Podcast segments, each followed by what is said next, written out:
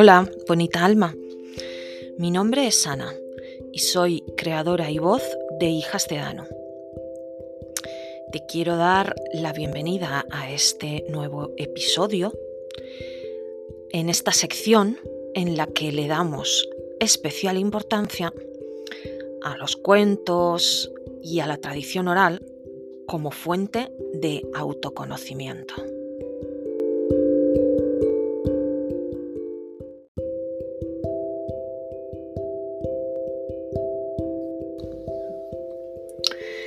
En este episodio te traigo de nuevo un cuento del libro de Clarisa Pincola Estés. Este cuento se titula La mujer esqueleto y a lo mejor es probable que en alguna ocasión hayas oído hablar de él.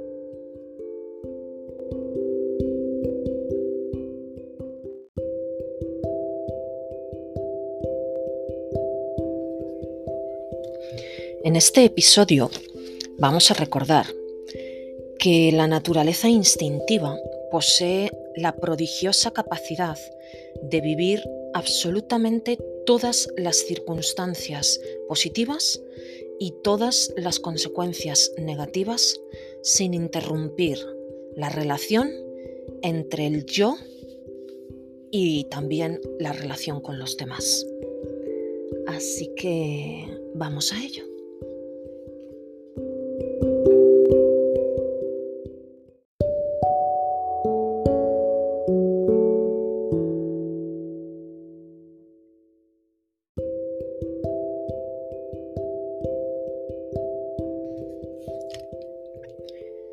Había hecho algo que su padre no aprobaba, aunque ya nadie recordaba lo que era.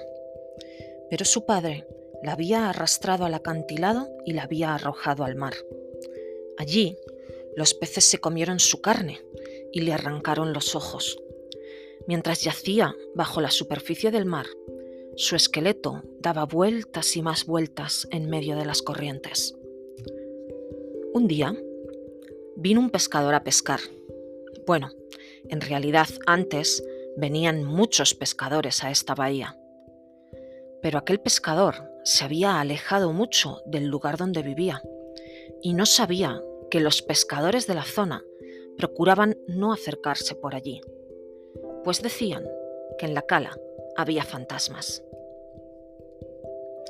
El anzuelo del pescador se hundió en el agua y quedó prendido nada menos que en los huesos de la caja torácica de la mujer esqueleto. El pescador pensó, he pescado uno muy gordo, uno de los más gordos. Ya estaba calculando mentalmente cuántas personas podrían alimentarse con aquel pez tan grande, cuánto tiempo les duraría y cuánto tiempo él se podría ver libre de la ardua tarea de cazar. Mientras luchaba denodadamente con el enorme peso que colgaba del anzuelo, el mar se convirtió en una agitada espuma que hacía balancear y estremecer el kayak, pues la que se encontraba debajo estaba tratando de desengancharse. Pero cuanto más se esforzaba, más se enredaba con el sedal. A pesar de su resistencia, fue inexorablemente arrastrada hacia arriba, remolcada por los huesos de sus propias costillas el cazador, que se había vuelto de espaldas para recoger la red, no vio cómo su calva cabeza surgía de entre las olas. No vio las minúsculas criaturas de coral brillando en las órbitas de su cráneo, ni los crustáceos adheridos a sus viejos dientes de marfil. Cuando el pescador se volvió de nuevo con la red, todo el cuerpo de la mujer había aflorado a la superficie y estaba colgando del extremo del kayak, prendido por uno de sus largos dientes frontales. ¡Ay! gritó el hombre, mientras el corazón le caía hasta las rodillas. Sus ojos se hundían aterrorizados en la parte posterior de la cabeza y las orejas se le encendían de rojo. ¡Ay! volvió a gritar, golpeándola con el remo para desengancharla de la proa y remando como un desesperado rumbo a la orilla. Como no se daba cuenta de que la mujer estaba enredada en el sedal, se pegó un susto tremendo al verla de nuevo, pues parecía que ésta se hubiera puesto de puntillas sobre el agua y lo estuviera persiguiendo. Por mucho que zigzagueara con el kayak, ella no se apartaba de su espalda. Su aliento se propagaba sobre la superficie del agua en nubes de vapor y sus brazos se agitaban como si quisieran agarrarlo y hundirlo en las profundidades. ¡Ay! gritó el hombre con voz quejumbrosa mientras se acercaba a la orilla. Saltó del kayak con la caña de pescar y echó a correr pero el cadáver de la mujer esqueleto, tan blanco como el coral, lo siguió brincando a su espalda, todavía prendido en el sedal. El hombre corrió sobre las rocas y ella lo siguió. Corrió sobre la tundra helada y ella lo siguió. Corrió sobre la carne puesta a secar y la hizo pedazos con sus botas de piel de foca. La mujer lo seguía por todas partes e incluso había agarrado un poco de pescado helado mientras él la arrastraba en pos de sí. Y ahora estaba empezando a comérselo, pues llevaba muchísimo tiempo sin llevarse nada a la boca. Al final, el hombre llegó a su casa de hielo, se introdujo en el túnel y avanzó a gatas hacia el interior, sollozando y jadeando permaneció tendido en la oscuridad mientras el corazón le latía en el pecho como un gigantesco tambor. Por fin estaba a salvo. Sí, a salvo gracias a los dioses, gracias al cuervo, sí, y a la, misericordiosa Sedna. Estaba a salvo, por fin. Pero cuando encendió su lámpara de aceite de ballena, la vio allí acurrucada en un rincón sobre el suelo de nieve de su casa, con un talón sobre el hombro, una rodilla en el interior de la caja torácica y un pie sobre el codo. Más tarde, el hombre no pudo explicar lo que ocurrió.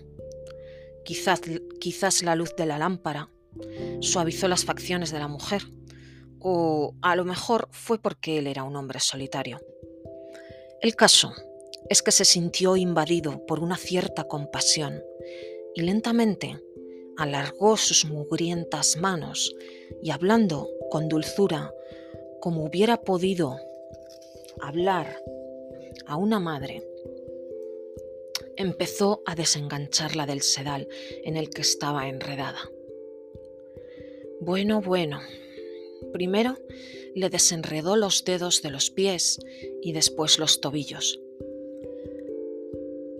Siguió trabajando hasta bien encontrada la noche, hasta que al final cubrió a la mujer esqueleto con unas pieles que para que entrara en calor y le colocó los huesos en orden, tal como hubiera tenido que estar los de un ser humano. Buscó su pedernal en el dobladillo de sus pantalones de cuero y utilizó unos cuantos cabellos suyos para encender un poco más de fuego. De vez en cuando la miraba mientras untaba con aceite la valiosa madera de su caña de pescar y enrollaba el sedal de tripa. Y ella, envuelta en las pieles, no se atrevía a decir ni una sola palabra, pues temía que aquel cazador la sacara de allí, la arrojara a las rocas de abajo y le rompiera todos los huesos en pedazos. El hombre sintió que le entraba sueño. Se deslizó bajo las pieles de dormir y enseguida empezó a soñar. A veces, cuando los seres humanos duermen, se les escapa una lágrima de los ojos. No sabemos qué clase de sueño lo provoca, pero sabemos que tiene que ser un sueño triste o nostálgico. Y eso fue lo que le ocurrió al hombre. La mujer esqueleto vio el brillo de la lágrima bajo el resplandor del fuego y de repente le entró mucha sed. Se acercó a rastras al hombre dormido entre un crujir de huesos y acercó la boca a la lágrima. La solitaria lágrima fue como un río y ella bebió, bebió y bebió hasta que consiguió saciar su sed de muchos años. Después, mientras permanecía tendida al lado del hombre, introdujo la mano en el interior del hombre dormido y le sacó el corazón, el que palpitaba tan fuerte como un tambor. Se incorporó y empezó a golpearlo por ambos lados. Pom pom, pom pom, pom pom. Mientras lo golpeaba, se puso a cantar. Carne, carne, carne. Carne, carne, carne. Y cuanto más cantaba, tanto más se le llenaba el cuerpo de carne. Pidió cantando que le saliera el cabello y unos buenos ojos y unas rollizas manos. Pidió cantando la hendidura de la entrepierna y unos pechos lo bastante largos como para envolver y dar calor a todas las cosas que necesita una mujer. Y cuando terminó, pidió cantando que desapareciera la ropa del hombre dormido y se deslizó a su lado en la cama, piel contra piel. Devolvió el gran tambor, el corazón, a su cuerpo, y así fue como ambos se despertaron, abrazados el uno al otro, enredados el uno en el otro después de pasar la noche juntos, pero ahora de otra manera, de una manera buena y perdurable. La gente que no recuerda la razón de su mala suerte dice que la mujer y el, y el, pescador se fueron y a partir de entonces las criaturas que ella había conocido durante su vida bajo el agua se encargaron de proporcionarles siempre el alimento. La gente dice que es verdad y que eso es todo lo que se sabe.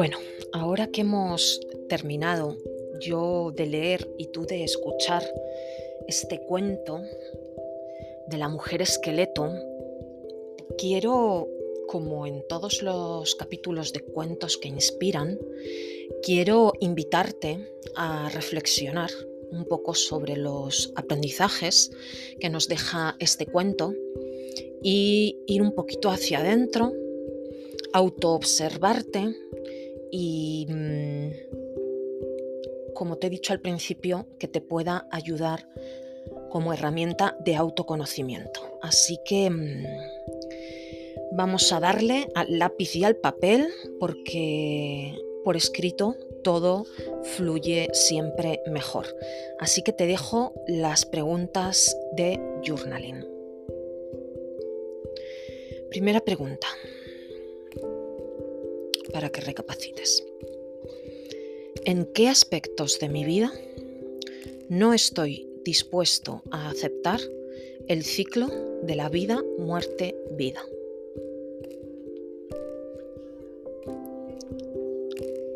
La segunda pregunta.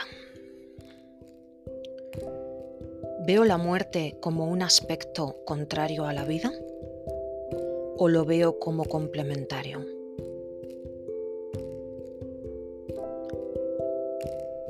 Mucho que recapacitar en, esta, en este cuento y en estas preguntas. Tercera pregunta. Aquello que uno teme es capaz de fortalecer y sanar. Así que enfréntate a ello. ¿Qué es lo que más temes? Suéltate, es solo para ti. Y por último, ¿en qué proyecto de vida vas a utilizar el poder regenerador del ciclo de la vida, muerte, vida? Estas cuatro preguntas son las que yo te ofrezco para que escarbes en tu interior y procedas a autoobservarte y te dejes fluir en la escritura. Así que mm, esto es todo por hoy.